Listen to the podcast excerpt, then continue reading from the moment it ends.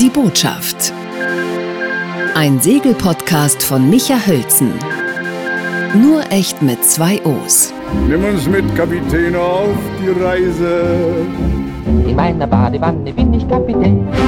Ahoi, schön, dass du wieder da bist. Winterlager ist Mist. Traurig aufgebockt steht dein Boot da und manchmal auch nicht mehr, weil die Böcke brechen unter der Last und dann ist das Boot kaputt und dann ist die Frage, wer ist schuld und wer zahlt und dann, wenn die Saison wieder losgeht, dann lauern weitere Stolpersteine und auch beim Wässern kann einiges schiefgehen. Das Winterlager aus juristischer Sicht, das bespreche ich jetzt mit Ben Tanis, spezialisiert auf Wassersportrecht, sitzt in Kiel. Grüß dich, Ben.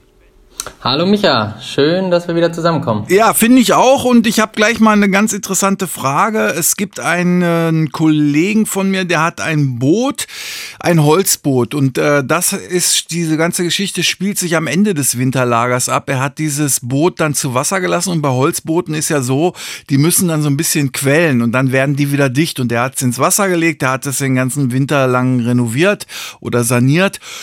Und dann passierte Folgendes. Er hat es ins Wasser gelassen und offensichtlich brauchte das Holz zum Quellen deutlich länger als normalerweise. Und dann äh, hat er eben eine Elektropumpe in dieses Boot gestellt, um eben das Wasser da rauszupumpen. Die hat er dann Tag und Nacht laufen lassen. Und dann war er mal 24 Stunden weg. Und in dieser Zeit ist unglücklicherweise offensichtlich ein Vereinskamerad gekommen. Auf dem Steg hat er dann rum, hat gesehen, da ist ein Kabel, Strom. Wer hat das gemacht? Hat das Kabel rausgezogen und hat sich gedacht, so nicht hier einfach Strom abzapfen. Und das hat dann am nächsten Tag dazu geführt, dass dieses Boot gesunken im Wasser lag. Jetzt ist die Frage, wer ist schuld, wer zahlt? Tja, das äh, lässt sich, wie wir Juristen so schön sagen, nicht aus der Hüfte geschossen einfach so beantworten. Das kommt drauf an. Ne? Ähm, äh, Im Zweifel ist es natürlich ähm, wie immer die Frage, kommt hier eine Haftpflichtversicherung oder eine, Kaskoversicherung für die Schäden auf.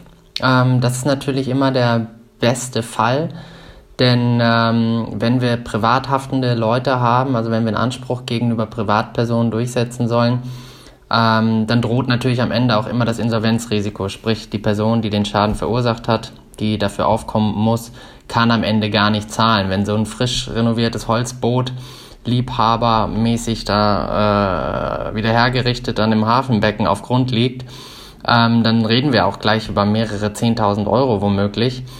Ähm, genau, und dann ist immer gleich die Frage, kann man das bei einer Privatperson überhaupt irgendwie geltend machen? Also immer am besten, ähm, wenn wir hier irgendeine Versicherung äh, mit ins Boot holen können. Ähm, ist natürlich in dem Fall, den du jetzt geschildert hast, schwierig. Ne? Wenn da, naja, ähm, die Versicherungen haften ja grundsätzlich nicht für Vorsatz und grobe Fahrlässigkeit. Und man könnte hier natürlich auf beiden Seiten über grobe Fahrlässigkeiten nachdenken. Der ein Kollege, der sein Boot da ähm, äh, quellenderweise ähm, mit einem mit einer Tauchpumpe im Hafenbecken alleine gelassen hat. Ähm, und natürlich auch der der äh, übel Täter, der die Pumpe dann letzten Endes vom Strom getrennt hat. Beide Male wird die Versicherung sagen, okay, das ist grob fahrlässig. Der eine hätte hier nicht einfach irgendein Stromkabel rausziehen dürfen, der andere hätte sein Boot gar nicht äh, da so ähm, liegen lassen dürfen. Als Anwalt würde ich als erstes natürlich versuchen, dann hier denjenigen, der den Strom abgezogen hat, in Anspruch zu nehmen. Ähm, als Wassersportler würde ich sagen, äh, wenn du dein Holzboot reingekrant hast, fahr's irgendwo hin, wo es gut auf Grund laufen kann. Ne? Irgendwie bei uns in Kiel gibt es zum Beispiel Bereiche direkt neben der Sliprampe, ähm, wo du die Boote am Steg dann wirklich auf Grund liegen lassen kannst, ohne dass äh, innen drin alles ab, absäuft, sodass sie über mehrere Tage dann so weit quellen können, dass die Planken dann auch wieder äh, so weit aufgequollen sind, dass kein Wasser mehr eindringt. Okay, dann lassen wir den Fall jetzt mal links liegen. Wie ist es aber denn grundsätzlich äh, mit Winterlager? Ist das was, äh, wo du öfter mit zu tun hast, dass du da als Anwalt dann schlichtend eingreifen musst oder eben kämpfend, helfend, wie auch immer? Ja, also das Winterlager ist äh, eigentlich immer prädestiniert dafür, eine ganz traurige Sache äh, werden zu können Wir haben jedes Jahr, ja, wir haben jedes Jahr wirklich viele Brände in Winterlagern, viel Diebstahl, viel Sachbeschädigung. Ähm, wer ein eigenes Boot hat, wer schon so ein bisschen Erfahrung mit dem Thema hat, der kennt das. Wir haben zum einen wirklich ähm, die ganzen Leute, die an ihren Schiffen ar arbeiten, da entsteht Schmutz, da entstehen Verunreinigungen, das ist noch das geringste Problem. Da liegen Stromkabel. genau, Stromkabel, brennbare Flüssigkeiten, unsichere Gerüste, brennbare Materialien, ähm, überhaupt Arbeitsschutz wird da überhaupt nicht ein, eingehalten. Also in der Tat, der häufigste Schadensfall im Winterlager sind Brände, ausgelöst durch unsachgemäß verwendete Elektrogeräte, Heizungen, die an Bord laufen gelassen werden, sei es irgendwelche strombetriebenen Heizlüfter, damit das innen drin nicht schimmelt. Ähm, seien es womöglich irgendwelche Dieselheizungen, die dann da auch noch, irgendwelche Standheizungen, die dann da auch noch womöglich in der Halle auch noch betrieben werden. Alles führt dann da äh, alle Nase lang äh, zu Bränden. Ähm, und damit sind wir wieder bei der Frage nach der Versicherung. Oh, wollte ich gerade sagen. Und da klingt dann, also da ist ja sozusagen der, äh, der Begriff Insolvenz dann vielleicht noch viel eher angebracht, weil da reden wir dann vielleicht sogar von 30, 40 Booten, die man da in einem Move versenkt hat. Das, äh, die große Frage ist bei den äh, Bränden in Winterlagern immer, kann man das überhaupt genau zuordnen? Wo ist das Feuer entstanden? Wer ist letzten Endes dafür verantwortlich? Und was sind da deine Erfahrungen? Naja, ähm, meine Erfahrung ist, dass die Haftpflichtversicherung ähm, natürlich immer äh, jegliche Ansprüche zurückweisen. Zum einen sagen sie, wenn das die Haftpflichtversicherung desjenigen ist, dem der Schaden zuzuordnen ist, dann sagen die im Moment, das ist Vorsatz grobe Fahrlässigkeit. Ähm, wenn man hier Heizlüfter betreibt oder auch schon nicht abgenommene Elektrogeräte, ähm, dann sind wir hier im Bereich Vorsatz grobe Fahrlässigkeit. Für den Schädiger, also denjenigen, der das Ganze ausgelöst hat, natürlich ganz schlimm. Aber natürlich mindestens genauso schlimm für die ganzen Eigner, deren Boote unverschuldet da zum Totalschaden geworden sind. Und wenn dann Leute, die ihr Boot da abgestellt haben und dann äh, deren Boot dann da zu einem zu einem Brandopfer geworden ist, wenn die dann nicht Casco versichert sind, mhm dann schauen die am Ende in die Röhre. Deswegen mein anwaltlicher Rat im Winterlager immer darauf achten, dass man eine vernünftige Kaskoversicherung hat, die auch Schäden im Winterlager, wie zum Beispiel Brandschäden, abdeckt. Okay. So dass man, egal was mit dem Schiff passiert im Winterlager, dass die Versicherung hier alt für neu ersetzt. Mhm. Denn das ist am Ende wirklich die einzige Möglichkeit, auf Nummer sicher zu gehen. Viele Eigner verlassen sich darauf, dass auch zum Beispiel ein Hallenbetreiber oder ein Betreiber eines Freiwinterlagers entsprechend versichert sein müsste. Oftmals steht das auch in den Verträgen drin, dass die entsprechend versichert sind. Am Ende stellt sich dann aber vielleicht heraus, nur das Gebäude, die Halle an sich ist versichert, aber der Inhalt gar nicht. Ne, das sind dann immer diese juristischen Feinheiten. Ne? Und selbst wenn man dann versucht, den Hallenbetreiber aus dem Winterlagervertrag in Anspruch zu nehmen, wenn da in so einer Halle 40, 50 Yachten abrauchen, dann kann er das auch nicht mehr bezahlen. Ne? Also über allem schwebt das Insolvenzrisiko, deswegen sicherste Variante immer Kaskoversicherung, die alle Schäden im Winterlager abdeckt. Okay, jetzt haben wir sozusagen so den Worst Case, also dass die ganze Halle abbrennt, den haben wir jetzt schon mal erledigt. Dann die nächste Frage, die sich mir stellt, ist, manchmal ist es ja so, dass Leute tatsächlich auch darauf verzichten, äh, ihr Boot überhaupt aus dem Wasser zu holen. Die lassen es einfach im Wasser. Da habe ich auch gelesen, äh, das ist sowieso eher so eine deutsche Angewohnheit. Die Holländer lassen zu 70 Prozent über den Winter ihre Boote offensichtlich im Wasser. Gehen wir mal davon aus, ich lasse mein Boot im Wasser, dann friert aber der Wannsee hier in Berlin dann im Winter zu und dann wird mein äh, Boot da zerdrückt, zerquetscht. Was ist denn damit?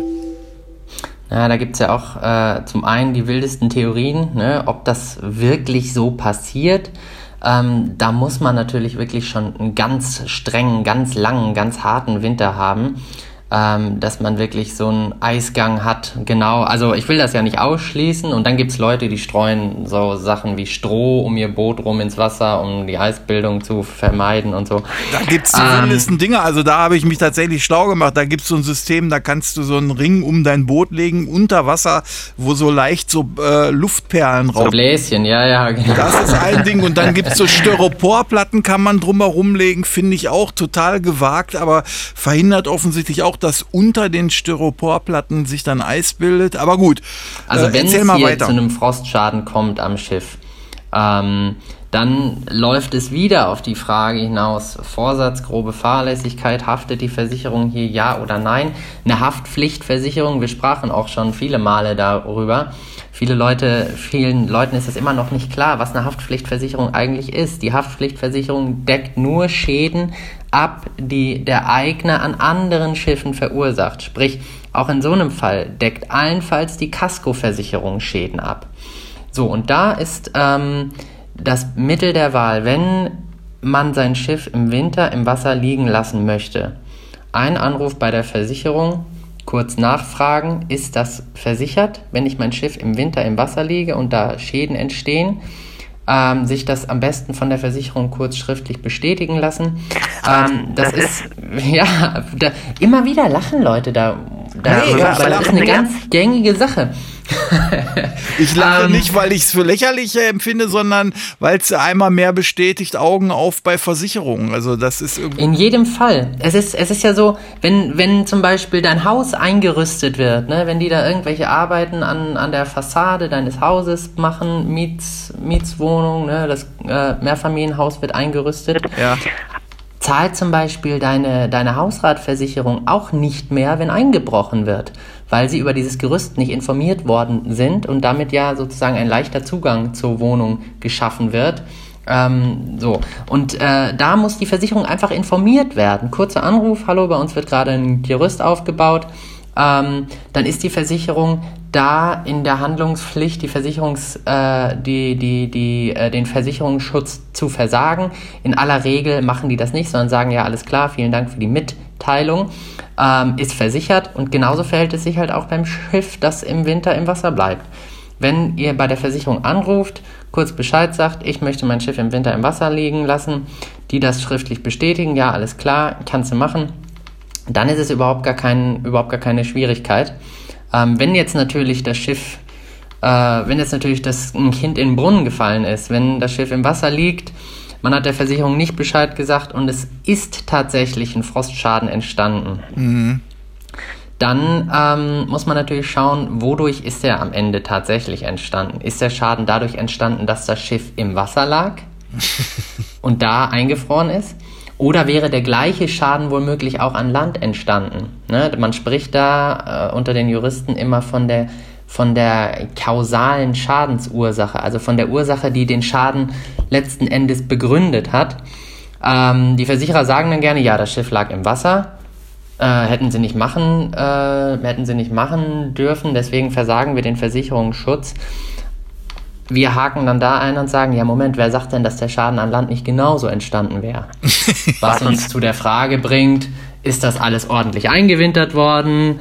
Sind alle Flüssigkeiten frostsicher gemacht worden, etc.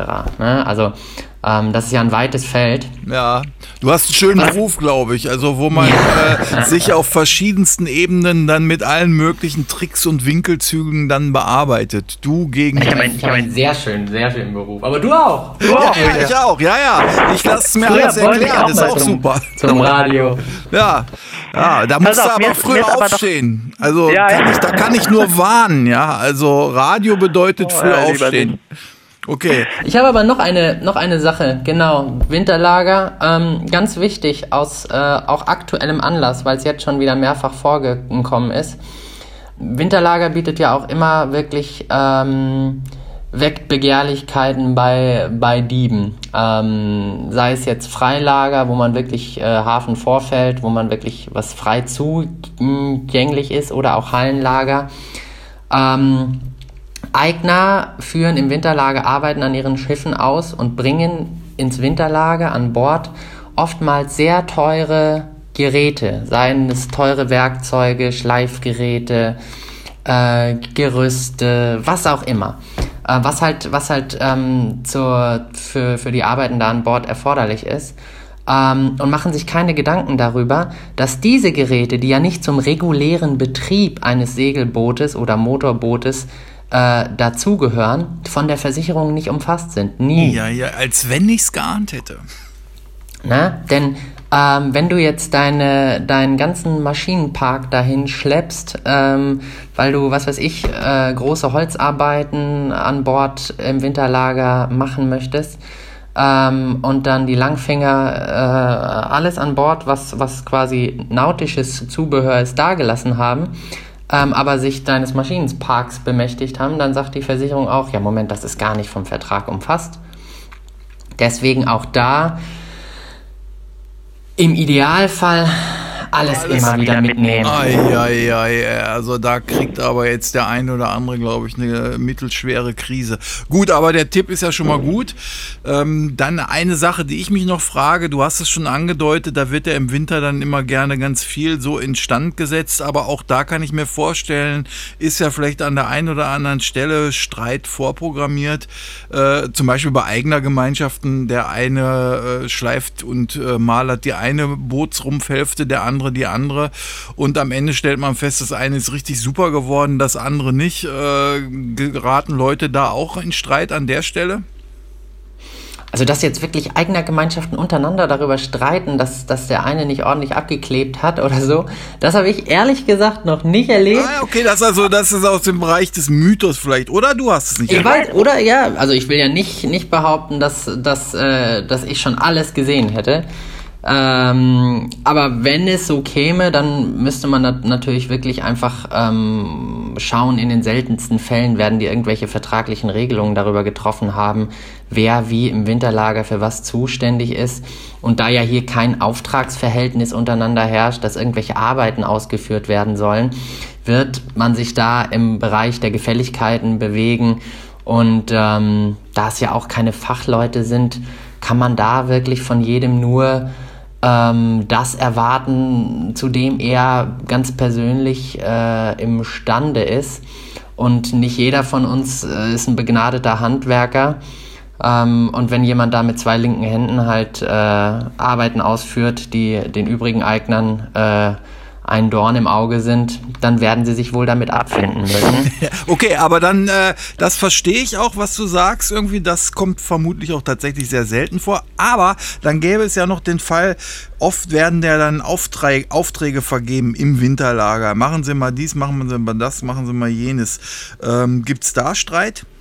Ja, also Nummer eins äh, Thema ähm, in, diesem, äh, in diesem Themenkreis sag ich mal, ist ähm, immer das der äh, schwarzbeauftragte Bootsbauer oder schwarzbeauftragte Handwerker an sich am Wochenende mal eben irgendwas am Schiff machen soll und dabei entweder einen Schaden ver verursacht Ne, da das ja ein, ein schwarz beauftragtes Auftragsverhältnis ist, gibt es da keinerlei Ansprüche, die man geltend machen kann. Theoretisch würde es sie geben, aber man müsste ja immer offenlegen, dass man äh, jemanden schwarz da beauftragt hat. Damit schneidet man sich ins eigene Fleisch, ähm, läuft dann darauf hinaus, dass man da keine Ansprüche geltend machen kann. Punkt zwei ist, ähm, der fällt da von der Leiter oder vom Gerüst und verletzt sich schwer ähm, dann ist man da in Sachen Berufsgenossenschaft, äh, Heilbehandlungskosten etc. auch ganz schnell mit, mit äh, im Boot im wahrsten Sinne des Wortes. Ähm, also da wirklich immer mein, mein wirklich ernst gemeinter Rat, die paar Euro, die man da spart, ähm, lieber in ein vernünftiges Auftragsverhältnis investieren. Ähm, und ein zweiter Punkt ist immer, viele werden es wissen, ähm, man hat das Boot ins Winterlager geschafft, dann will man erstmal seine Ruhe haben, ist froh, Mast ist runter, Boot ist an Land, ist eingewintert. Anti-Fouling, Schleifen, Streichen, das hebt man sich sozusagen fürs Ende des Winterlagers auf. Ähm, alle anderen waren schon fleißig. Genau, genau.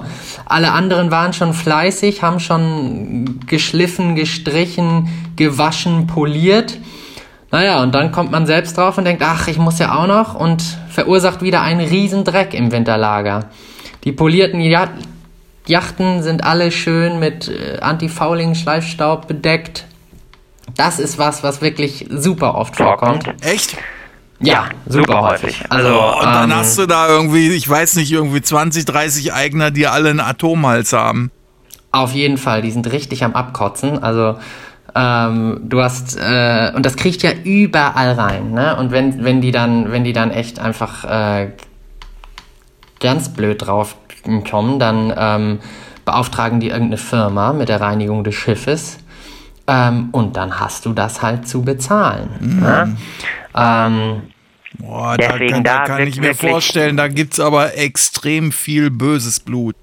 Total, ne? Ich meine, man kann es ja auch verstehen, ne? Du hast am Anfang des Winterlagers geschliffen, gestrichen, hast dann dein Boot gewaschen, poliert, ist blitzblank, alles fertig. Dann kommst du irgendwie nach mehreren Wochen mal wieder in die Halle, willst nur nach dem Rechten sehen. Dann gehst du auf dein Boot, in das du schon so viel Zeit investiert hast und dann ist das so voll gejaucht, weil irgend so ein Hanswurst von nebenan, äh, ohne Absaugeinrichtung, was auch immer, ne? Das da voll gejaucht hat, ähm, kann man verstehen, ne? dass einem da die Düse 1 zu 1000 geht. Definitiv. Also ich, ich lache immer so zwischendurch, aber denke mir dann immer selber so, ja, ist eigentlich gar nicht zum Lachen, ist eigentlich eine traurige Angelegenheit und äh, wirklich dann noch mit viel Ärger verbunden. Deswegen Winterlager ist wirklich, äh, wirklich, ähm, kann wirklich zu einem Zankapfel werden.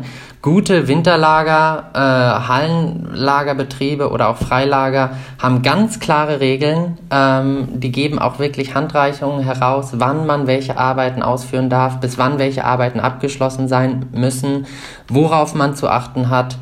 Ähm, also es gibt wirklich sehr gute Winterlagerbetriebe, die ihre Kunden umfassend informieren ähm, über, sag ich mal, Stolpersteine, äh, Haftungsfallen, die so im Winterlager drohen, aber auch ähm, fragen Sie hier nochmal bei Ihrer Versicherung nach und achten Sie darauf, dass Sie keine Geräte dalassen. Also die, diese ganzen Sachen, die wir jetzt gerade so angesprochen haben, wirklich in so einer Handreichung ähm, ähm, ihren Kunden mit Vertragsschluss übergeben und das natürlich dann sehr vorbildlich. Augen auf beim Winterlagerkauf. Das könnte am Ende das Fazit sein äh, dieser Folge des Podcasts Die Botschaft. Vielen Dank, Bentanis. Wassersportsrechtsanwalt aus Kiel. Ich danke dir. Bis bald! Okay, bis dann. Tschüss. Und jetzt noch eine Bitte in eigener Sache. In einer der kommenden Folgen der Botschaft möchte ich ganz gerne über den DDR-Segelsport näher Bescheid wissen wollen. Da gibt's ja ganz viele Aspekte. Wo haben die ihr Material herbekommen? Warum konnten die auf internationaler Ebene so weit mitmischen? Da habe ich einen sehr interessanten Gesprächspartner gefunden, der sich hervorragend auf dem Gebiet auskennt. Ich möchte aber auch jemanden kennenlernen, der in der DDR aufgewachsen ist, dem Segelsport zugewandt war und der mit viel Improvisationstalent seine eigenen Träume dort verwirklicht hat, weil das finde ich einen ganz interessanten und spannenden Aspekt. Wenn also einer von euch sich berufen fühlt, mit mir mal darüber reden zu wollen oder jemand kennt, der da auskunftsfreudig ist, da würde ich mich sehr freuen über eine E-Mail und zwar an botschaften at gmail.com. Ich wiederhole es nochmal, botschaften at gmail.com. Wäre großartig, wenn da was zurückkäme. Bis dann, tschüss. Seien Sie auch beim nächsten Podcast dabei, wenn es wieder heißt. Junge, komm bald wieder, bald wieder nach Haus. In meiner Badewanne bin ich Kapitän.